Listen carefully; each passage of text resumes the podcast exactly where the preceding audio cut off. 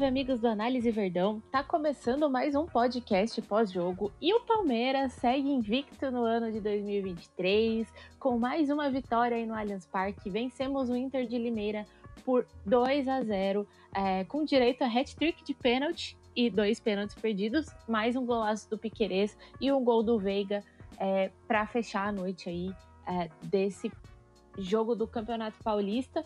A gente teve também o goleiro da Inter de Limeira, Léo Vieira, tentando estragar nossa festa aqui, mas não deu certo. A gente conseguiu levar a vitória, mais três pontos para casa e se manter na liderança, se manter invicto na competição. E para conversar comigo sobre tudo o que aconteceu no jogo de hoje, está aqui meu amigo Gabriel Assis. Assis, seu bom dia, boa tarde, boa noite para quem vai escutar a gente aqui depois dessa vitória do Palmeiras. Opa, e aí, Val? Fala todo mundo que tá ouvindo. Bora falar desse jogo, vamos aí, porque Hoje tem que ser no pique, porque domingo já tem outro jogo, né? O tempo não para. Então vamos, vamos acelerar aqui. Tem bastante coisa interessante pra gente falar, especialmente dessa, desse novo Palmeiras 2023 com meninos da base surgindo e novos, novas estruturas ofensivas. Exatamente, é justamente esse o primeiro tópico que que eu vou puxar aqui para a gente conversar, né, Assis? Como você falou, um novo Palmeiras surgindo em 2023, a gente perdeu algumas peças importantes, é, tanto ofensivamente quanto defensivamente, que a gente já está cansado de falar aqui nos podcasts, mas não custa relembrar, que é o Scarpa e o Danilo. A gente perdeu essas duas peças e aí o Abel tá tentando repor, ele tá fazendo alguns movimentos internos aí para conseguir equilibrar o time. É, antes só de passar a palavra para você para falar disso, Assis, eu estava assistindo pelo YouTube, né? E eles fizeram uma, uma votação para saber quem era o mais importante da equipe nesse momento, entre o Everton, o Veiga e o Dudu, e todo mundo teve uma certa dificuldade em escolher quem era o mais importante, porque a gente vê o quanto que o coletivo do Palmeiras é importante. A gente não consegue assim definir apenas um jogador que seja o melhor do time para poder colocar aqui. Mas isso também é, acho que dá uma base para o Abel conseguir fazer essas mudanças de estrutura é, do, no jogo do Palmeiras e para a gente conseguir ver essas alterações dentro de campo, como aconteceu no jogo de hoje. Então eu queria que você falasse um pouquinho sobre a estrutura ofensiva diferente que o Palmeiras apresentou nessa partida. É, porque hoje o que chamou muito a atenção até do pessoal que estava interagindo com a gente no Twitter também foi o Marcos Rocha por dentro, né? É, o jogo começou normal, vamos dizer assim, com o Rocha espetado pela direita, o Piqueires na saída em três, ao lado dos zagueiros, mas depois é, o jogo foi transcorrendo de uma maneira que o Abel colocou Marcos Rocha por dentro e para conseguir avançar um pouco o Gabriel Menino e, e aí o Rony ficava mais aberto na direita, né? Porque o Marcos Rocha ele não tem mais aquela ele se acostumou no Palmeiras a fazer uma função mais de saída de bola, de não jogar tanto espetado, de não chegar tanto no fundo. Assim como o Gabriel Menino tem, tem, se, destaca, tem se destacado pela chegada na área, né, pela finalização, e não tanto é, pela saída de bola, por construir tanto jogo. Então é. Acho que essa foi uma maneira que o Abel tentou de, de encaixar um pouco melhor todo mundo ali, né? De encontrar uma nova alternativa para a saída de bola sem o Danilo é, eu acho que vale a gente esticar um pouquinho esse papo sem o Danilo, Val, porque hoje o Palmeiras cedeu muitas chances, né? Pro, pro, pra Inter de Limeira. Claro que também estão falando que parece que o Palmeiras perdeu, né? Mas não foi isso, mas assim, ofensivamente o Palmeiras teve um bom volume, mas também cedeu muitas chances porque é, exatamente por isso, porque o Gabriel Menino joga mais avançado, aí o Zé tem que vir para primeiro volante. Marcos Rocha não está na posição que ele costuma estar, tá, ele vem para dentro, aí o Gomes sai do miolo de zaga para cobrir a direita. É, e aí são muitas compensações que você vai fazendo, né? E, e, o Danilo era o principal nome do Palmeiras nesse sentido, tanto de, da pressão pós-perda quanto de defensivamente mesmo. O cara com mais vigor para fazer é, perseguição individual na marcação, para pressionar o tempo inteiro. É, o cara com que melhor fazia o papel na transição defensiva, de estar sempre perto da jogada para quando o adversário tentasse sair em contra-ataque, para quando uma bola ficasse viva no meio campo ele já fosse o primeiro a chegar e recuperar essa bola. É, o Zé ainda precisa adquirir esse tempo, o Gabriel Menino está fazendo uma função mais avançada, nem sempre está no lugar para fazer isso. É, o Rocha e o Gomes tem que acertar essa compensação, né? O Rocha sair, se ele tá por dentro ir para fora, o Gomes ir voltar para o miolo da zaga para proteger a defesa. É, então acho que mudaram algumas dinâmicas ali que estão fazendo com que o Palmeiras pressione menos a bola e que o Palmeiras é, tenha uma reação pós-perda um pouco mais lenta também. A gente viu isso pelas chances que o Palmeiras cedeu. É verdade que o time também não jogou com aquela intensidade toda, mas é vale ficar de olho aí porque o Abel está tentando soluções de fazer com que o time tenha fluidez com bola, é, mas também é, compensar essa saída do Danilo na parte defensiva também. Normal que não esteja ajustado ainda, tem muito tempo para isso e talvez só contratando vá ter. Mas é mas é interessante observar, observar as alternativas que vão, que vão aparecendo, né? Eventualmente o Abel pode não dar sequência para alguma coisa tão agora, mas lá na frente, num outro jogo importante, ele pode resgatar essas alternativas e botar em prática e dar certo. É, a ideia é que o Marcos Rocha venha por dentro, o Gabriel Menino consiga alternar entre receber a bola mais perto da área ou mais aberto na direita, porque ele não é tanto como o Danilo de receber de costas para marcação, girar rápido, é, forçar tanto passe. Ele é mais de conduzir, mais de virar o jogo. Então ele, o Abel tenta tirar ele de uma zona de, de uma pressão mais forte ali para que ele se destaque em outros lugares, para que ele fique mais pegue em lugares para conduzir mais a bola também que ele gosta, enfim, tentando acomodar as características de todo mundo, né? E aí, Val, acho que vale a gente dizer também sobre é, a maneira que o Palmeiras atacou, né? Você vê que o, o Hendrick por ser um dos pouquíssimos jogadores centralizados no time, circulou mais hoje. É, você tinha o Gabriel Menino encostando no, Rony na ponta direita, você tinha o Rafael Veiga sempre encostando na ponta esquerda também.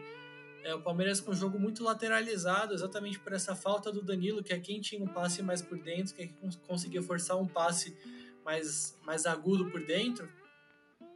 Hoje os jogadores do Palmeiras que estão em campo ainda não fazem isso. Às vezes eles têm uma oportunidade e seguram essa bola, seja por falta de confiança nesse passe ou, ou porque eles veem as opções por fora primeiro. Mas é. Mas é um Palmeiras que está atacando muito por fora, cruzando bastante, o que não é nenhum problema, está bem organizado isso. Mas é, você vê que algumas coisas estão mudando, sem Danilo, sem Scarpa, e algumas coisas ainda precisam ser ajustadas, que é natural também mas o legal, né, Val, foi que o Palmeiras conseguiu, apesar de ter cedido chances, apesar de estar se ajustando, fazer o 2 a 0 ainda ter dois pênaltis, ganhou com tranquilidade. Então, é, as coisas vão, vão caminhando. É, Assis, eu acho interessante você falar isso, porque é, é, possível perceber que o Palmeiras, apesar de ter tido algumas baixas no elenco, baixas importantes, né, é, consegue é, se padronizar novamente e consegue manter um padrão, né? Apesar da gente ver é, o Abel fazendo alguns testes, como você falou no caso do Marcos Rocha, ele vai padronizar isso dentro da partida para que isso seja algo que o Palmeiras consiga executar com, com clareza, entendendo o que cada um do jogador precisa fazer dentro de campo porque assim a gente sabe que é como a gente sempre diz aqui no análise o futebol ele é um cobertor curto então se uma hora um jogador sai da sua posição e vai eventualmente fazer outra coisa, ou então sai de um esquema que ele já estava acostumado a fazer, precisa ter um outro jogador que vai cumprir essa função. Então a gente vê que o Palmeiras está conseguindo entender com clareza os objetivos do Abel, o que ele quer, e a gente vai vendo que os jogadores vão tendo essa oportunidade também de se desenvolver de uma forma. É, é, multitarefas, né? Então a gente vai vendo o Palmeiras se adaptando aí ao que precisa para seguir na temporada. E eu acho que o fato de construir bastante por fora é algo que eu pessoalmente gosto bastante, apesar de sentir muita falta do Danilo, como você falou, nessas jogadas mais agudas por dentro, que eram jogadas até de quebrar linhas e, e de, de algumas vezes pegar o adversário desprevenido, né? Eu gosto bastante da construção por fora, até porque o Palmeiras consegue fazer isso de forma organizada, como você falou, é, tentando cruzamento, tentando passar por dentro, e a gente vê que tem mais jogadores também que estão pisando dentro da área, que é algo que é necessário quando a gente tem um número de, cruza de cruzamento e, e, de, e, de, e de jogadores é, jogando a bola para dentro da área. Então a gente precisa ter mais jogadores para receber essa bola e eventualmente finalizar. Isso também, é claro, ajuda, eu acho que no jogo do Hendrick e no jogo do Giovanni, que estão revezando aí é, a entrada é, no jogo que o Abel vai trocando um pelo outro aí durante as partidas, né? Então acho que isso é, privilegia os jogadores que estão lá na frente também. Eu acho que o Hendrick conseguiu hoje fazer algo que ele não estava conseguindo fazer em outras partidas, que é ter um pouco mais de espaço para trabalhar, para receber a bola e para tentar finalizar, né? Então acho que ele andava, pelo menos no Paulista, né? Na, não, tô deixando a, a Supercopa um pouco de fora, porque ela é outro contexto. É, pelo menos no Paulista eu vi ele um pouco encaixotado no meio da defesa, preso entre os zagueiros, e eu acho que hoje ele conseguiu se movimentar um pouco mais. É, não sei, assim, se é exatamente por conta da configuração do jogo da Inter de Limeira ou se realmente ele está conseguindo abrir esses espaços e criar esses espaços, porque como a gente sabe, é, o futebol ele trabalha muito com tempo e espaço, né? Se você tem tempo e espaço, você tem mais facilidade de pensar em jogada. Então acho que isso é importante também da gente destacar aqui. E de resto, a sua fala foi perfeita. É, e daí, Assis? E assim, só para rapidinho, acho que hoje ele realmente conseguiu se movimentar mais, né? Acho que aos poucos também ele vai. É, o Palmeiras vai encontrando o jogo dele, o Hendrick vai se encontrando também.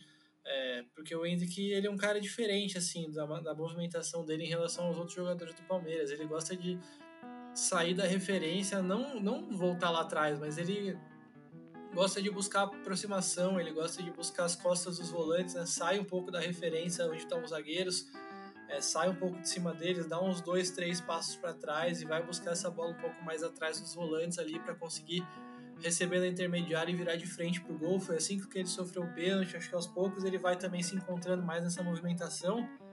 É, e ele teve espaço para fazer isso também porque o Palmeiras estava com muitos jogadores pelo lado. Basicamente era ele por dentro, às vezes encostava o Veiga, às vezes o menino, mas era pouca gente por dentro. Isso tem, isso dá um espaço maior para ele se movimentar mas também acho que um dos motivos, talvez, o Palmeiras ter sido um time mais exposto hoje tenha sido exatamente isso, né? Mais gente por fora, a, Inter roubava essa bola, botava no. jogava no centroavante, jogava no meia e tinha menos gente do Palmeiras ali na região central para conseguir abafar a jogada, mas é, como a gente falou, né, Val? Assim, é, um jogo um vai mal, um jogo outro vai bem, os jogadores vão tendo lampejos ali, lampejos aqui, um jogo testa uma coisa, outro, outro jogo testa uma coisa diferente, aos poucos a gente vai vendo o que, que funciona, o que, que não funciona, o que, que o Palmeiras pode consolidar para o resto da temporada, o que, que pode ser, o que, que não vai prestar.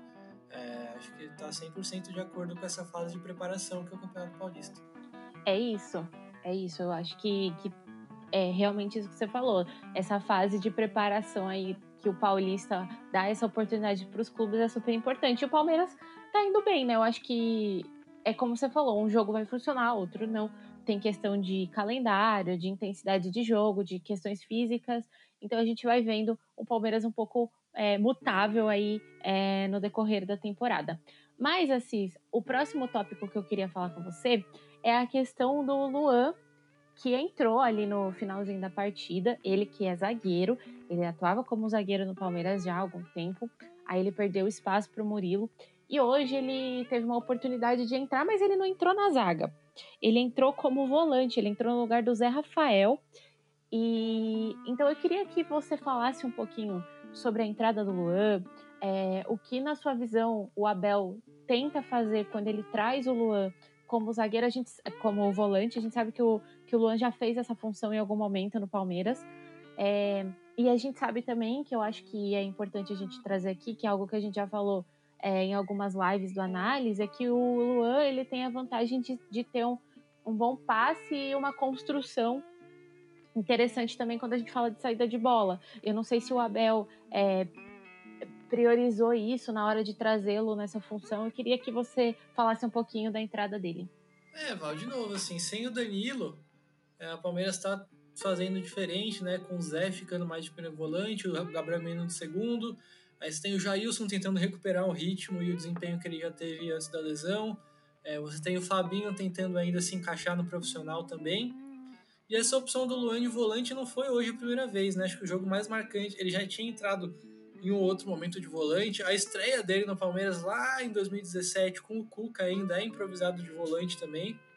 É, mas o jogo marcante dele como volante foi contra o Atlético Mineiro no Brasileirão do ano passado, né? No Mineirão, aquela vitória que o Palmeiras estava desfigurado, jogou com o Luan e a Tuesta de volante e, ganhou o jogo. É... E acho que naquele jogo deu para ver o... o pró e o contra do Luan de volante. Acho que no primeiro tempo o Palmeiras sofreu um pouco, especialmente no começo do jogo, com o Galo botando um ritmo mais forte.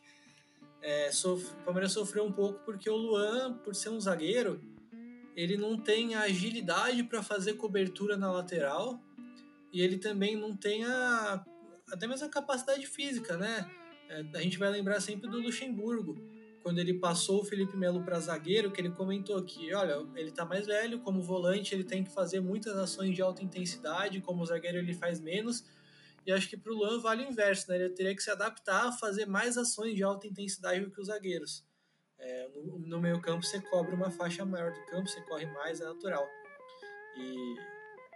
Mas ao mesmo tempo, no segundo tempo daquele jogo, e contra o Flamengo no finalzinho do jogo da Supercopa agora também, Val, é, a gente viu o lado bom de ter o Luan como volante, no momento em que o Palmeiras, por exemplo, escolhe marcar mais atrás.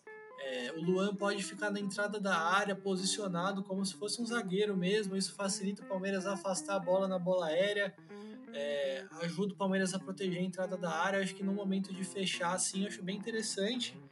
É, como, por exemplo, o Felipe Melo fez nos jogos, nos melhores momentos do Felipe Melo com o Abel e no Palmeiras como um todo, naquela final da Copa do Brasil contra o Grêmio, na semifinal da Libertadores contra o Galo, é ele jogando, jogando protegido, posicionado da entrada da área só com a leitura de jogo ali para afastar a bola aérea, para tomar conta ali da meia-lua defensiva do Palmeiras. Acho que para um jogo que exige mais essa parte defensiva do Palmeiras pode sim ser uma boa opção. Ofensivamente, eu acho que teria que criar algumas, alguns mecanismos.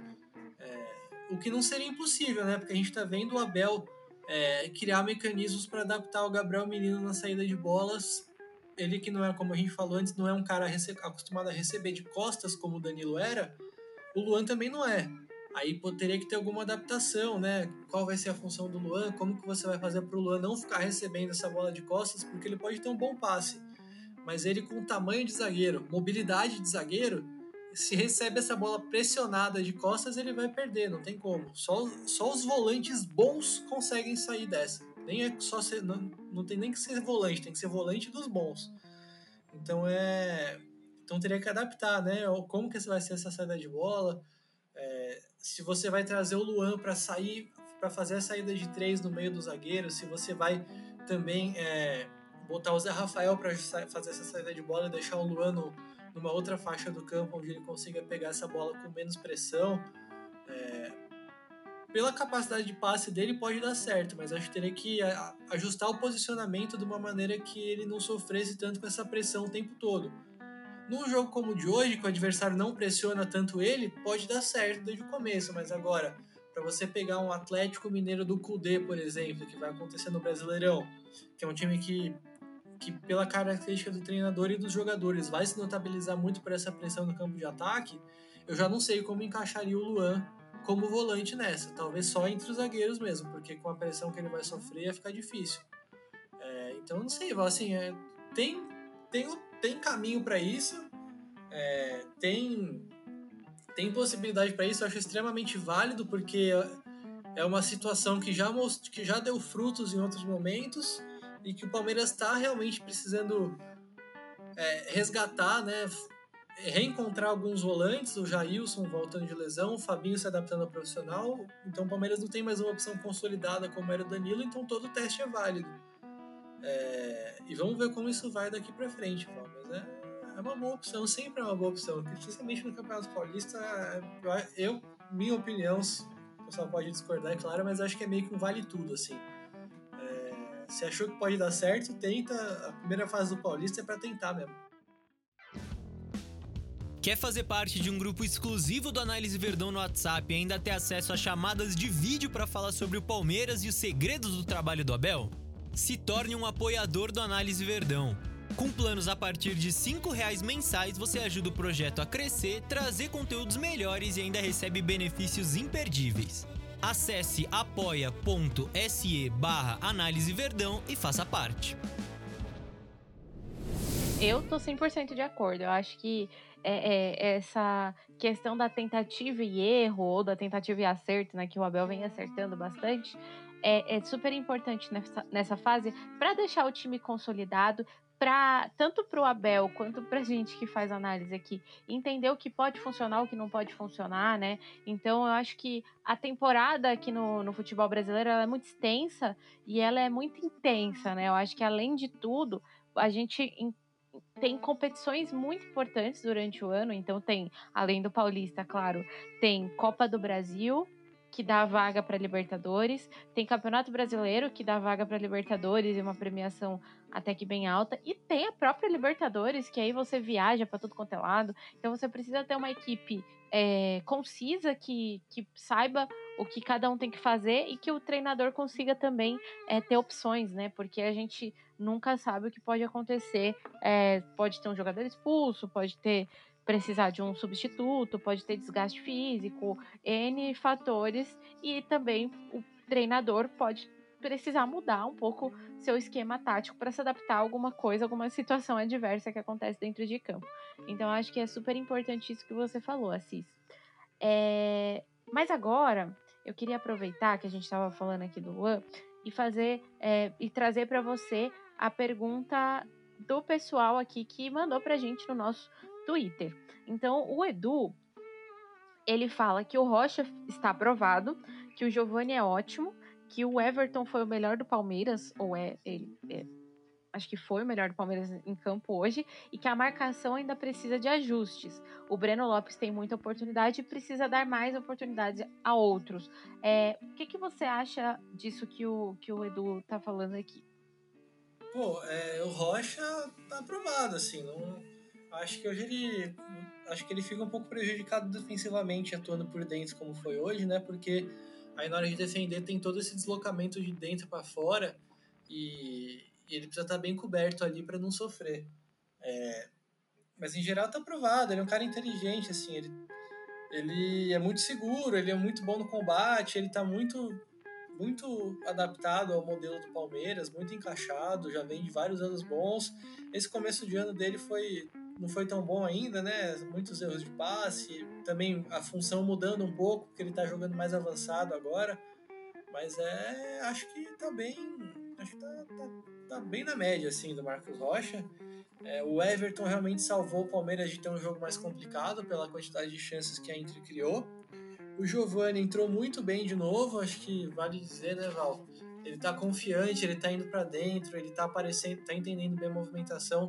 Perdeu um gol feito hoje, é verdade, mas ele sofreu pênalti, ele tá entendendo bem a movimentação de fechar na segunda trave quando vem o cruzamento do outro lado. É...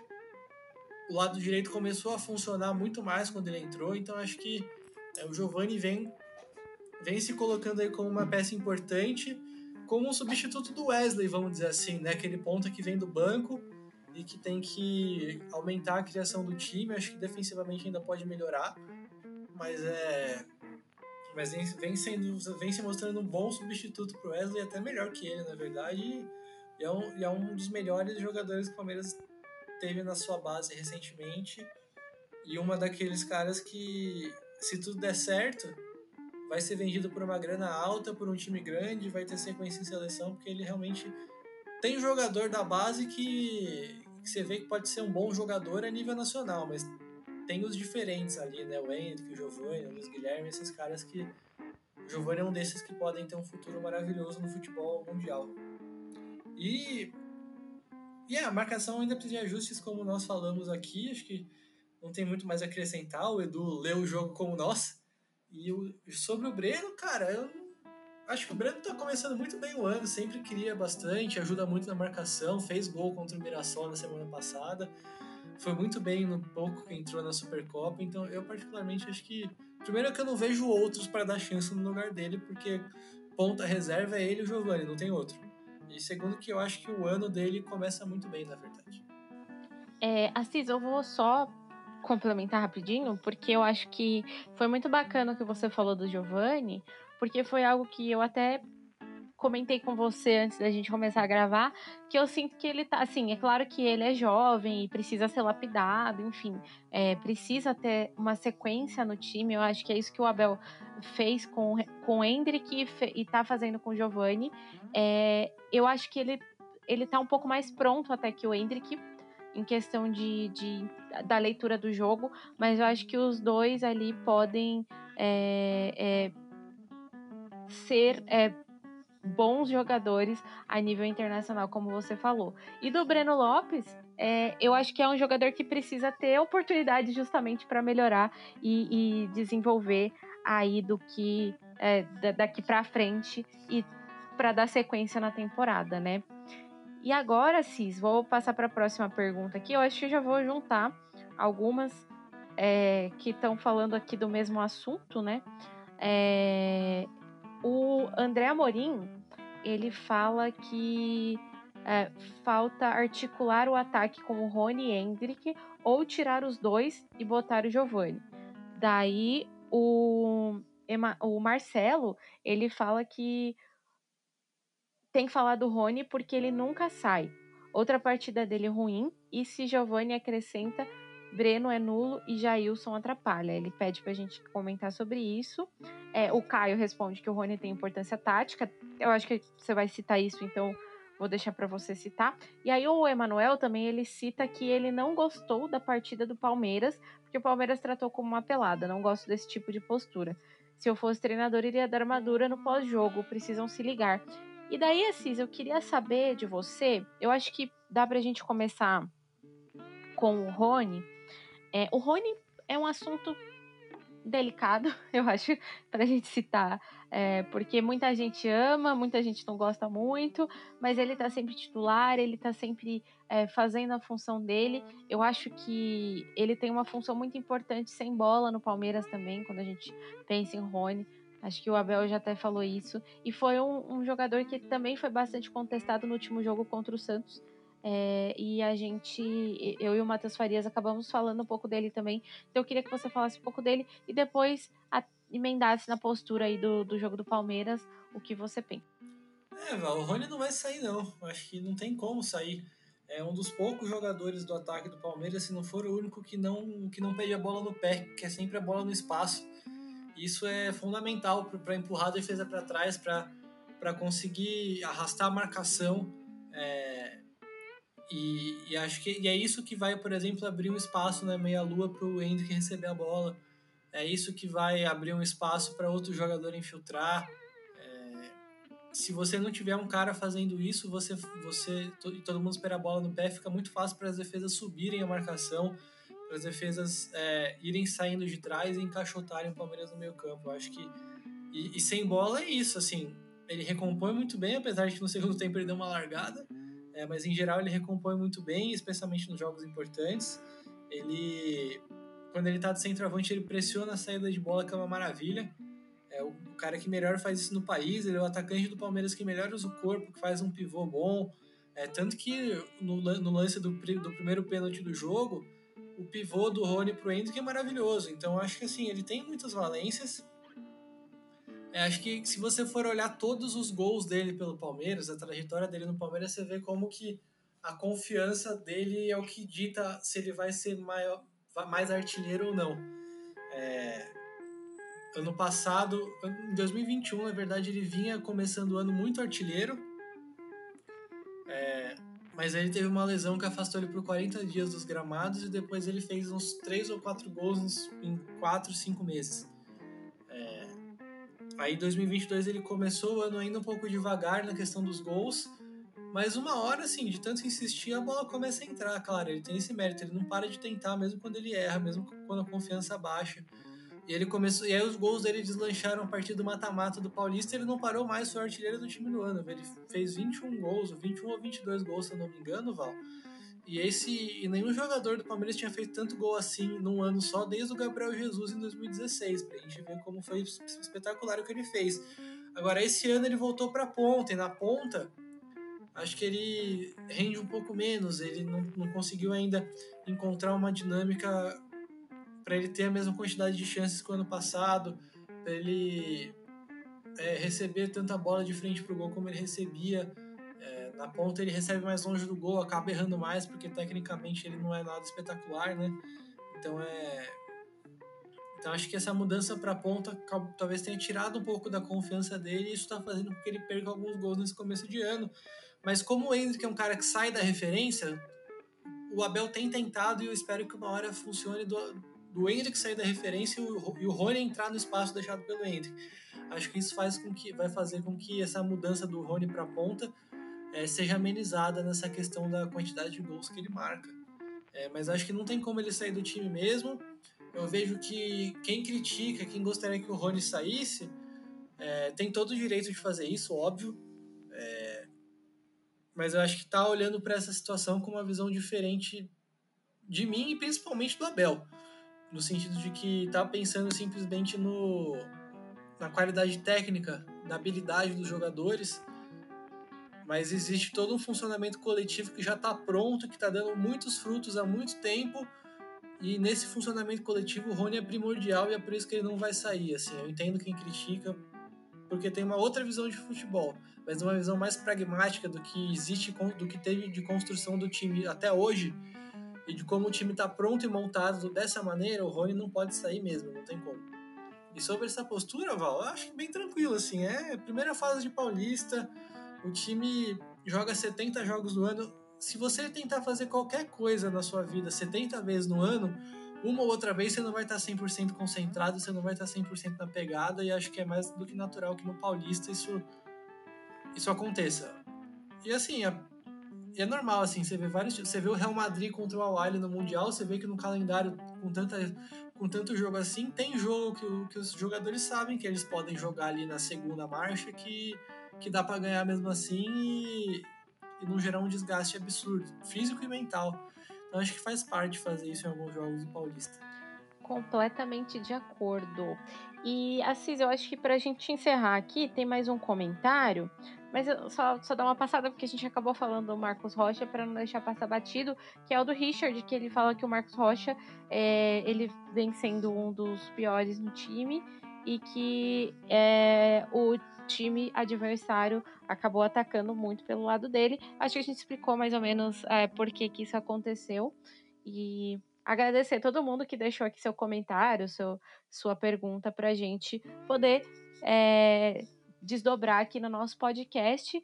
E mais uma vez te agradecer pela participação aqui hoje, por é, vir conversar comigo a respeito do que aconteceu na partida e, e me ajudar a, a desdobrar aqui com o pessoal da Análise Verdão tudo que o Abel tem feito aí durante esse ano. O Abel, inclusive, super vencedor, que foi um do o único técnico, né, aqui na história do futebol brasileiro a ganhar todos os títulos que ele ganhou e não são poucos, né? Paulista, é, Libertadores, Copa do Brasil, Brasileiro, Recopa e a Supercopa que a gente conquistou agora recentemente. Então acho que é, é, é algo que a, a gente pode até. A gente, tá, a gente exalta essa história hoje, mas acho que no futuro, aí, quando a gente for contar para os nossos filhos, para os nossos netos, é, para as crianças que vêm aí a história do Palmeiras de Abel Ferreira, vai ser assim como os nossos pais e nossos avós contavam a história da, das academias. Então,